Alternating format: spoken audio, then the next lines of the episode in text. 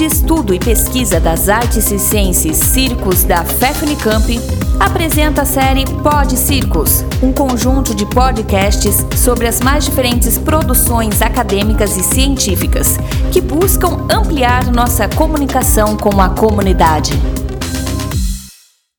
Olá, sou Marília Leles, também conhecida como Nina Leles, Sou mestre em performances culturais pela Faculdade de Ciências Sociais da Universidade Federal de Goiás, atualmente doutoranda no mesmo programa, e venho apresentar a vocês minha dissertação de mestrado defendida em 2018 e orientada pelo professor Dr. Robson Corrêa de Camargo, intitulada A Formação do Artista Circense Goiano: Olhares e Deslocamentos entre o Circo Basileu França e o Circo Larretot. Considerando a multiplicidade do universo circense, o enfoque dado neste trabalho parte dos processos pedagógicos dessa arte, construídos principalmente com o surgimento de escolas de circo, fenômeno que teve início com abrangência mundial a partir da década de 1970. Este trabalho propõe-se ao estudo dos processos de transmissão de saberes a partir de instâncias institucionalizadas de formação circense no estado de Goiás, com recorte em duas instituições da capital do estado, sendo elas o Circo Larretot e o Circo Basileu França. O Circo Larretot, existente desde o ano 2000, se configura como um circo social e, além do atendimento a crianças e jovens, ofereceu um curso profissionalizante em circo nos anos de 2016 e 2017, momento em que a pesquisa foi desenvolvida. O Basileu França integra o Instituto Tecnológico de Goiás em Artes Basileu França, a primeira escola pública destinada ao ensino das artes no estado de Goiás, e promove de forma intermitente um curso de circo com duração de três anos na modalidade FIC, Formação Inicial Continuada, desde 2002. A pesquisa busca compreender, a partir dos sujeitos e de suas práticas, as experiências vividas por eles nesses contextos de formação de artistas. Como metodologia, foi utilizada a entrevista com professores, alunos e coordenadores, além de observações das aulas e das performances criadas por eles, e a participação da própria autora nos processos de formação mencionados.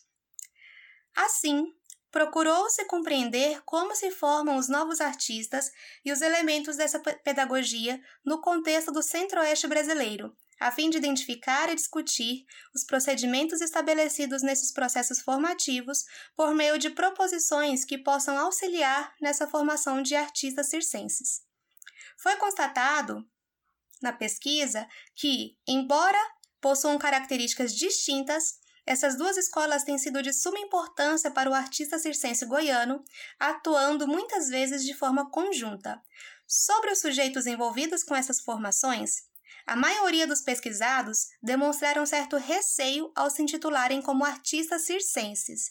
Isso porque talvez a própria discussão referente aos circenses ditos tradicionais e circenses advindos de escolas de circo evidencia a necessidade de que as instituições invistam em momentos de trocas de pesquisas artísticas, momentos de discussões teóricas e de esclarecimentos de conceitos que permeiam a área, a fim de subsidiar a reflexão a respeito do fazer circense. Os depoimentos foram relevantes para fazer um levantamento acerca das críticas e das dificuldades que envolvem os processos de ensino e aprendizagem nesses contextos, além de apontarem para a dificuldade de financiamento das instituições por parte do Estado a necessidade de ampliação das, de escolas gratuitas com espaços de formação continuada para artistas já formados e para a importância do aprimoramento da formação dos professores responsáveis. Goiânia e as instituições pesquisadas estão ainda em um momento de transformação e de estruturação de formações, com pontos de acerto e de incertezas. Assim, com os dados obtidos no nos campos pesquisados, esse trabalho conclui suas reflexões a partir da proposta de elementos entendidos como essenciais para a composição de uma formação circense.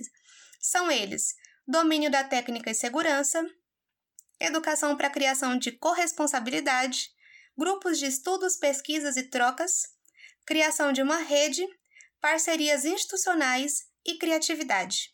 Por fim, é possível compreender que o circo ou os artistas de circo não precisam necessariamente de escolas de circo para se constituírem artistas. Porém, é inegável a importância dessas instituições no processo de formação, de permanência e de ressignificação da arte circense. É um fenômeno que ainda está na sua forma embrionária, considerando a extensão histórica do próprio circo. Essa pesquisa é, então, uma parte ainda pequena desse movimento e aponta necessidades de continuação do estudo e das produções científicas diversas a respeito da temática. Vale ressaltar que, em momento posterior a esta pesquisa, o Circo Basileu França passou a oferecer em 2020 um curso técnico em arte circense, sendo a segunda escola do país a oferecer uma formação circense nesta modalidade. Ademais, viva o circo e a sua capacidade de reexistir. Muito obrigado pela atenção. Continue acompanhando nossos podcasts e outras publicações no Facebook, Instagram, no canal do YouTube, na web oficial Circos Unicamp, pesquisando o ensino do circo.